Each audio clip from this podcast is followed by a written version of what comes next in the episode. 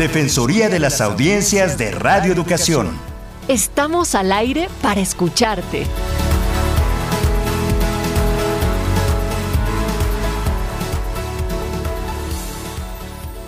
El espacio de radiodifusión en México es propiedad de toda la población.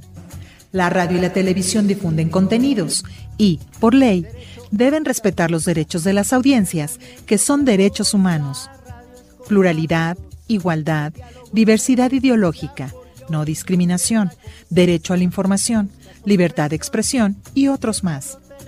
Conoce tus derechos como audiencia y hazlos valer. No esperemos a mañana, los derechos son acción y aprovecho esta canción para ponerlos en lista. Primer derecho a la vista,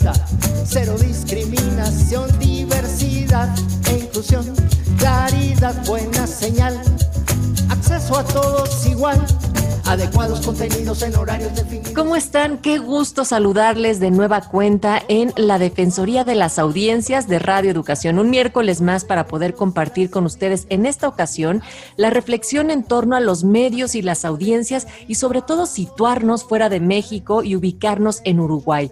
¿Qué está pasando en este país en términos de nuestras audiencias? Bueno, pues esto lo estaremos platicando en unos momentos más. Antes quiero recordarles que esta emisión es previamente grabada sin embargo, ustedes pueden comunicarse con esta defensoría a través de el correo audienciasre@cultura.gov.mx. Yo soy Natalia Luna y como cada semana acompaño a la defensora de las audiencias de Radio Educación, la maestra Ana Cecilia Terrazas. ¿Cómo estás, Ana Cecilia? Qué gusto saludarte. Igualmente, bien, muchísimas gracias y saluda a nuestras audiencias de veras con mucho cariño y con mucho gusto y en especial agradezco a todas las personas que se han comunicado con nosotros, que nos han dado likes, que han hecho comentarios.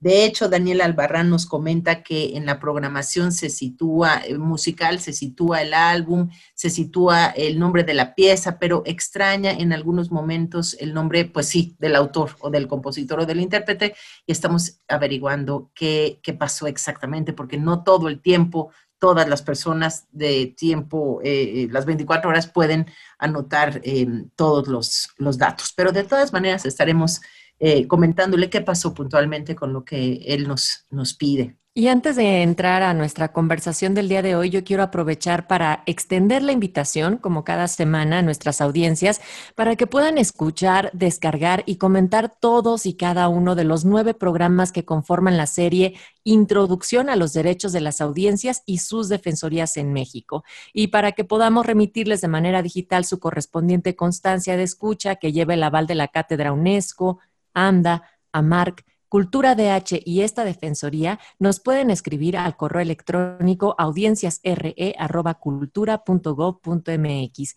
y también pueden descargar y escuchar bajo demanda los capítulos en radioeducación.edu.mx, diagonal podcast, guion medio, curso, guion medio, audiencias y el libro electrónico está también a su disposición. Bueno, yo les estaba contando que hoy nos vamos hasta Uruguay sonoramente para sostener esta plática con Gustavo Gómez. Él es director ejecutivo en el Observatorio Latinoamericano de Regulación, Medios y Convergencia, Observacom.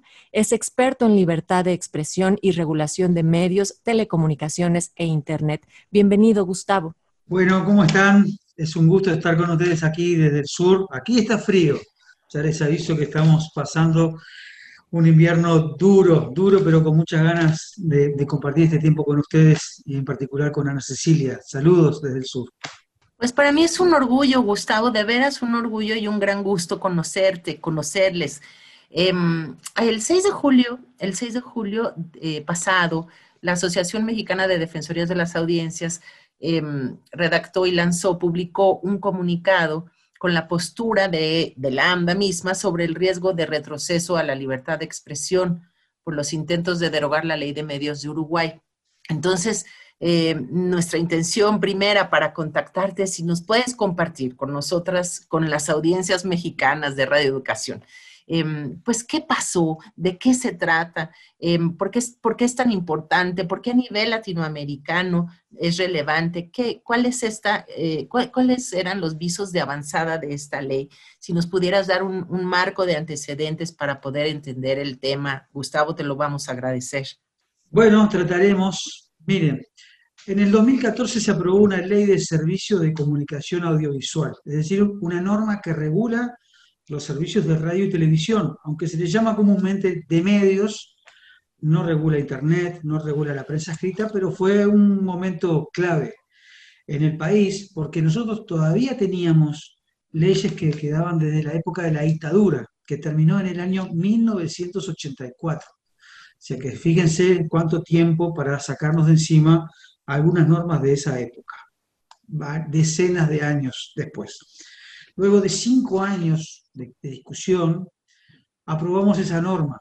Una norma que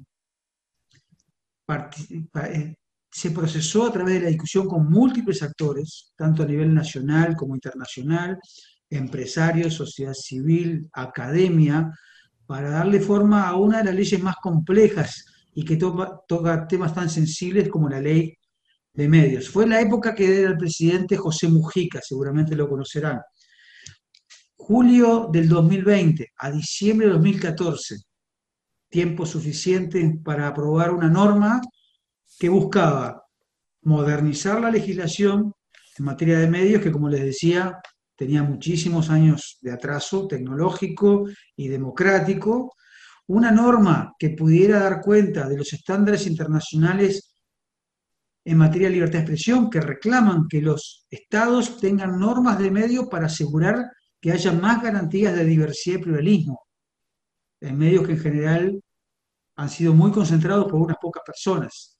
Y una norma también de avanzada que permitiera reconocer derechos no solamente de los dueños de los medios, sino también de las audiencias a las que esos medios cubren. Todo eso es lo que dio forma a una ley de servicios de comunicación audiovisual en 2014 que hoy, a partir de un nuevo gobierno, de otro signo político, como es el del presidente Luis Lacalle Pou, se trata de derogar de manera total, eliminando algunos aspectos que para nosotros son derechos adquiridos, algunos aspectos que son muy positivos y que no deberían caer. De ahí viene el comunicado de la AMTA, preocupados por la derogación total de una norma que regula los medios, que garantiza el pluralismo y que reconoce derechos de las audiencias como nunca antes había tenido Uruguay. Gustavo, y en este contexto, eh, comparte con nuestras audiencias, por favor, cuáles son algunas de las consecuencias directas que podría estar sucediendo en caso de que esto eh, avanzara y em, la propuesta que está surgiendo también en este caso. Nosotros estamos abordando esta discusión en un marco que además no es adecuado, porque es una rendición de cuentas presupuestal, que como dice el nombre es para dar cuenta de lo que se hizo con los dineros y hacer ajustes al presupuesto quinquenal que cada, cada gobierno aprueba al principio de su mandato. Lo que pasa es que la norma tiene plazos muy concretos que permiten que cualquier cosa que se coloque ahí tenga que ser votada, por sí o por no, en apenas tres meses. Eso es muy bueno para algunas cosas, que necesitan aprobación rápida, que no se empantane por los acuerdos o los desacuerdos parlamentarios. Pero en otras, como este tema, fíjense que estaríamos aprobando una norma o una desnorma en tres meses cuando yo les decía que la norma que quieren derogar se discutió en cinco años. Entonces, el problema que tiene derogar toda una norma completa de 202 artículos es que se lleva puesto un montón de cosas importantes, como por ejemplo en este caso, derechos de la niñez y la adolescencia.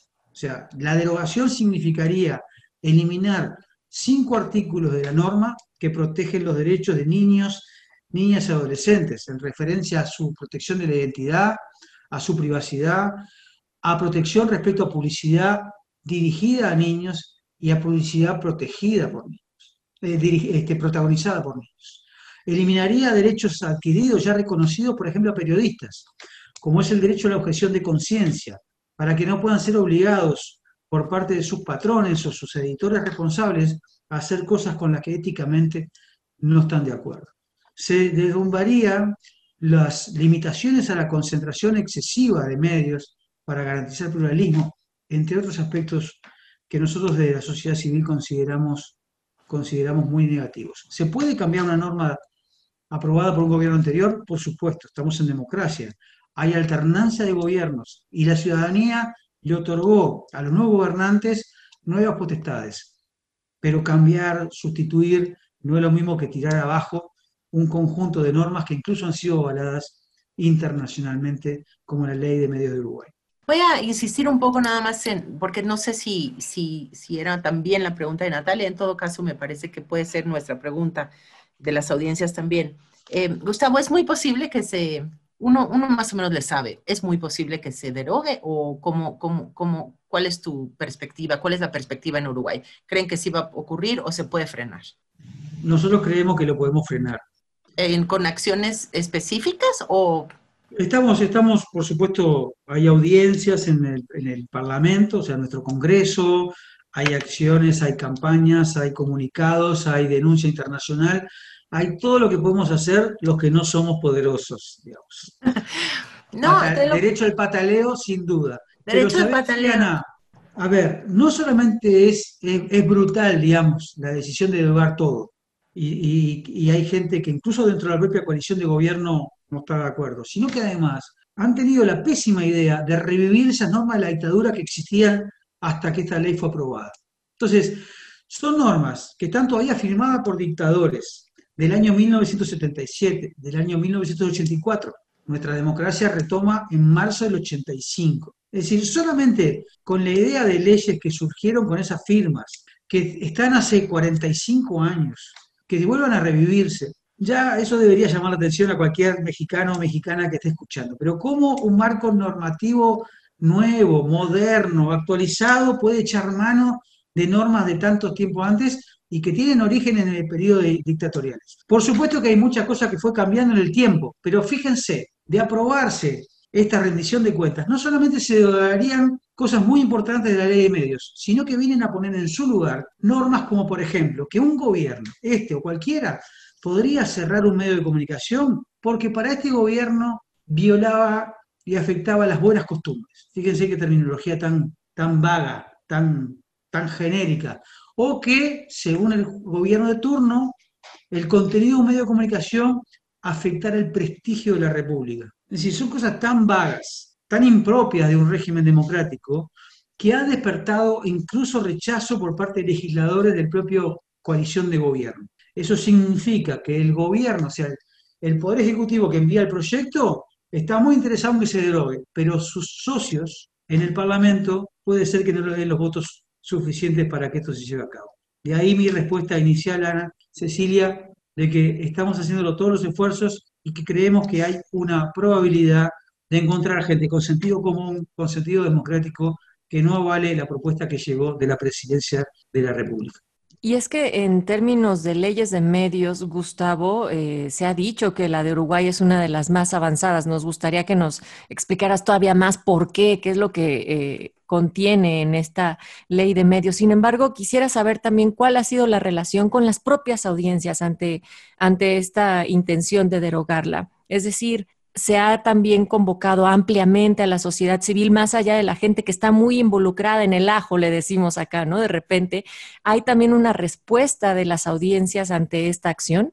No, empiezo por el final. Y la mala noticia es que las audiencias no, no hay, al no haber un trabajo de, de difundir, de informar, de hecho, la ley que quieren derogar ni siquiera la están aplicando, aunque, aunque es un mandato y está vigente, todavía no la han quitado y no se aplica, que efectivamente los que nos movilizamos son los grupos que defienden a las audiencias, son las organizaciones feministas, son las organizaciones que defienden los derechos de la niñez, son las organizaciones de periodistas. Sí, efectivamente, esto no es un tema que hoy le robe el sueño a, la población, es el empleo, la seguridad, la vivienda. Efectivamente, los derechos son otros. Somos las organizaciones organizadas de la sociedad civil las que están dando esta, esta pelea este, porque sabemos el impacto que eso puede tener en las, en las audiencias. Pero te mentiría, y yo creo que hay muy pocos países de América Latina donde las audiencias logran articularse directamente para poder pelear por sus derechos. Son suyos, los pueden ejercer, pero no siempre hay un nivel de organización tal que permita enfrentar avance, contrarreformas como la que estamos este, viviendo hoy, o el intento de contrarreforma que estamos viviendo hoy. Ahora, ¿Cuál es el, la fuerza, la fortaleza, la legitimidad que tenemos? Y sí, la que decías, ha sido reconocida la norma de Uruguay como una de las normas de avanzada. En términos democráticos, en América Latina tenemos muy malas experiencias en materia de regulación de medios, hay que decirlo. no solo por tiempos dictatoriales, sino porque hay gobernantes muy tentados a evitar la crítica en, los medios de comunicación. Algunas por razones justificadas y otras no tanto. Entonces, cuando se habla de regulación de medios, la mayor parte de la gente se pone los pelos de punta cuando los tenemos para poder para, para decir con qué me vendrá este gobierno? ¿Con qué me vendrán estos políticos? Nosotros logramos, a pesar de las críticas, este, superar eso. Y eso ha permitido que la Relatoría de Libertad de Expresión de la OEA u organismos internacionales de libertad de expresión como Reporteros Sin Fronteras o el Comité, Comité de Protección de Periodistas o la organización Human Rights Watch o la UNESCO hayan visto que esta norma por el proceso de, discusión previa, por el tiempo de elaboración, por la forma consultada y participativa que se hizo, y también por sus contenidos, es una norma que debería ser tomada como un ejemplo en la región, justamente porque los ejemplos en la región no abundan, no abundan. Nuestros gobernantes en general no avanzan con normas ni con actitudes que protejan la libertad de expresión, sino que muchas veces atacan a los medios y a los periodistas para que no sean criticados. Uruguay en eso ha hecho otra cosa. Es una norma que no regula tanto contenidos como asegura las garantías. Es una norma que da derechos y garantías a los dueños de los medios, como también da garantías y derechos a las audiencias. Y en ese sentido es que ha sido considerada como una norma equilibrada, democrática, garantista en materia de libertad de expresión. Gustavo, hay un dicho en México que dice, em, en todos lados se cuecen habas y a veces lo que estabas diciendo es exactamente o se, asemeja mucho a lo que ocurre en México. Por un lado, tenemos eh, no necesariamente eh, muy difundido el tema, son temas que se tomaron muchas décadas de trabajo de iniciados.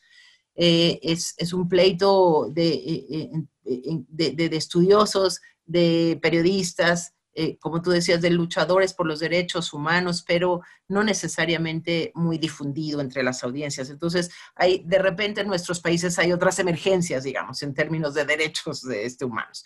Por otro lado, los gobiernos nunca, nunca, ninguno, y gobiernos eh, en, el sentido de poder, por, otro lado, nunca tienen ganas, los poderes nunca tienen ganas de perder el poder, ¿no? Ni, tantito, ni mucho, ni poco, ni nada.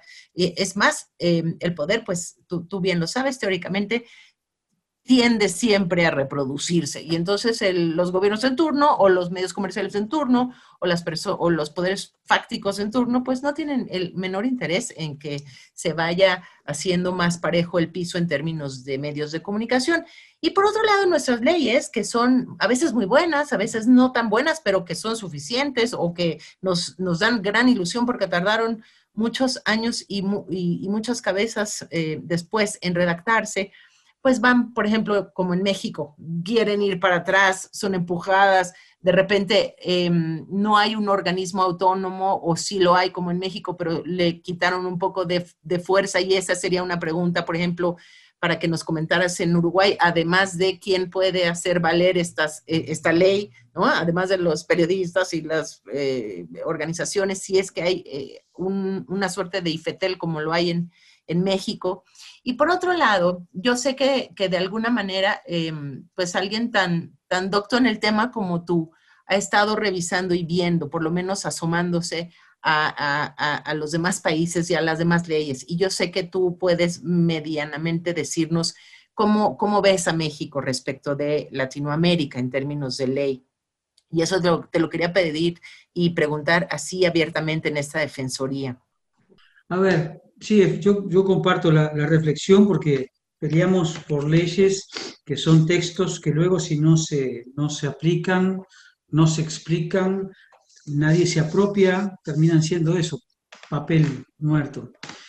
Este, pero bueno, en principio tienen las cosas y también es cierto que nosotros necesitamos tener garantías y una ley formal aprobada por un Congreso es de las mejores que tenemos, sin una constitución. Así que la pelea por legislaciones adecuadas, fuertes, democráticas, sigue siendo necesario. Y en América Latina tenemos enormes dificultades, ya no solamente de prácticas democráticas de los gobiernos y gobernantes respecto a los medios y sus trabajadores y sus trabajadoras, sino también hay, hay, muy malas leyes o, leyes insuficientes. O sea, hay, hay, hay países como Costa Rica, que tiene todavía, tiene una ley de radio de 1954. Hay, hay, este, países como Perú, que tiene, que tiene normas que todavía no regula la televisión para abonados, la televisión por cable. Es decir, ni que hablar que tenemos ya los desafíos de Internet, ¿no? Y todos los servicios y, y que no vamos a proteger a las audiencias en Internet porque no hay leyes, porque las leyes que tenemos son de radiodifusión sonora. Es decir, hay, hay una enorme dificultad en materia normativa. Hay leyes que no tienen ningún tipo de límite de la concentración mediática, que es un componente fundamental de una estructura de medios de un país democrático. Para que haya libertad de expresión tiene que haber pluralismo. Y hay normas en la región donde no establecen ningún tipo de limitación. Y cuando las establecen son mínimas, son, son insuficientes. Y voy a los organismos. No hay organismos con suficiente poder, con dientes suficientes o con voluntad para poder aplicar normas y disminuir o hacer retroceder concentraciones que en nuestro país de América Latina tienen años. Es decir, es un tema, un tema complejo, pero además es un tema donde hay, hay, hay poderes muy desiguales. Las audiencias frente a dueños de medios concentrados, no solamente con poder económico enorme, poder de influencia enorme, poder político también, hace que cada vez sea más complicado. Yo diría que, México está, si miramos leyes, México está a media agua, digamos. Hay cosas peores. ¿Qué quiere, quiere que le diga? Hay cosas, o sea, Guatemala está peor y probablemente Uruguay esté mejor. Incorporó en, las últimas revisiones de, de, reforma constitucional con la ley de radiodifusión y telecomunicaciones de 2013, incorporó cosas, cosas interesantes, cosas positivas. Este, pero insuficientes. Ustedes lo sabrán mejor que yo. Bueno, inauguró, perdón, eh, o sea, sí, se inauguraron cosas, ¿no? ¿no? No había ni reconocimiento a medios públicos. No, claro, claro. Este, pero ustedes sabrán que luego de eso, muy importante, y falta músculo, ¿no? Falta voluntad. Si, si a las legislaciones, luego los gobernantes eh, atacan periodistas, ¿y qué puede hacer la ley? Sea, si, no aceptan las críticas, si estigmatizan a los trabajadores de los medios, no hay ley que la defienda. Porque el principal defensor debería ser un gobernante, sobre todo por el poder que, que tienen. Más allá de que, de que pueden, obviamente, este, pensar que las críticas son ofensivas, son injustas, son sin fundamento, y la responsabilidad principal es de los gobernantes. Entonces yo te diría que cuando uno mira legislaciones, México está en el ranking a media tabla. Cuando uno mira la situación de quienes trabajan en los medios, y México está muy abajo. La situación de, violencia, de amenazas, de muertes, es sin duda un estigma que le queda a México porque es de los países donde ser periodista es, es más difícil. Y con un gobierno, y eso va por mi cuenta, que eh, periódicamente, sistemáticamente este, agrede a periodistas a partir de sus coberturas, no es la mejor referencia tampoco en, la región.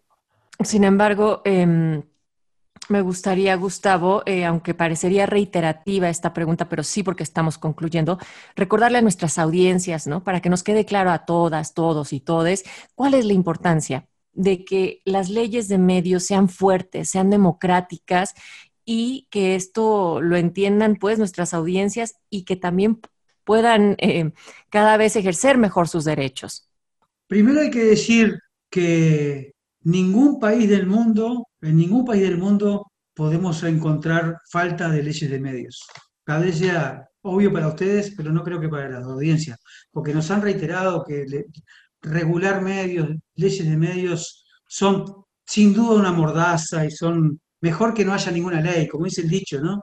La mejor ley es la que no existe. Bueno, miren, no hay ningún país, no hay ningún país, ninguno, al que se les ocurra, piensen, ninguno. Lo que estamos discutiendo es qué tipo de leyes de medios. Segundo, no es que los estados puedan tener leyes, los estados están obligados a tener leyes de medios por organismos internacionales de libertad de expresión. Porque en, la, selva mediática, si dejamos que cada medio pueda hacer lo que quiera y sobre todo que los dueños puedan tener cuantos medios quieran, eso será un excelente paraíso para los dueños de los medios, pero es el infierno para las audiencias. Países donde solamente unas pocas personas, unas pocas empresas, por ejemplo, puedan decir, lo que quieran e informar lo que quieran y que hablen los que ellos quieran, es un país sin democracia, es un país sin libertad de expresión. ¿Por qué? Porque la libertad de expresión no solamente la libertad de quienes tienen medios, sino también la libertad en particular de los que no tenemos medios. Eso también es libertad de expresión. Y si no le ponemos algún tipo de límite, obviamente democrático, adecuado, equilibrado, a ese poder, es el derecho nuestro, el derecho de la libertad de expresión nuestra, de los que oímos, de los que vemos medios de comunicación, el derecho entendido también como un derecho colectivo, el derecho a estar informado, el derecho a acceder a una diversidad de fuentes de información para poder luego tomar una posición como ciudadano o ciudadana y participar activamente en una democracia, es el que está en riesgo. Y por tanto, es una obligación de los estados regular medios para garantizar que haya un sistema de medios plural, diverso, en el cual la gente pueda estar informado y ejercer sus propios derechos. Además, recupero finalmente eh, lo que acaba de decir Gustavo Gómez de Observacom a nivel em, internacional, latinoamericano. Em, es súper importante tener leyes, evidentemente, no tanto para regular ni controlar los contenidos, sino como garantía de una libertad de expresión. O sea, que no nos dejemos llevar por aquellos que dicen que nos quieren controlar o que son leyes mordazas. No, las leyes son leyes y son la única posibilidad en un momento dado que tenemos la ciudadanía de podernos defender ante otros poderes. Es parte de nuestra libertad de expresión, es un derecho a la información, es nuestro derecho a la información. Están obligados los estados. Esto no es un favorcito, es una obligación a nivel internacional, suscrita también por México. Muchísimas gracias, Gustavo. Me dan ganas de, de seguir platicando contigo y echarme un café ahí en, en Uruguay, en, el, en, el, en, La Plata o en Montevideo, pero pues no se puede todavía. Te mandamos un abrazo muy sentido. Igualmente para ustedes, ha sido un placer. Participamos en este espacio Mari Carmen García, Sureli Acevedo, Alma Lilia Martínez, Natalia Luna, Ana Cecilia Terrazas, José Ángel Domínguez, en una producción de Mario Ledesma. Como parte de las audiencias de la radiodifusión mexicana, tienes derecho a ejercer el derecho de réplica en términos de la ley reglamentaria. Conoce tus derechos y exígelos. La Defensoría de las Audiencias de Radioeducación te escucha. audienciasre.gov.mx Motivo de mi cadencia, los derechos de las audiencias y de la Defensoría, hacerlos valer cada día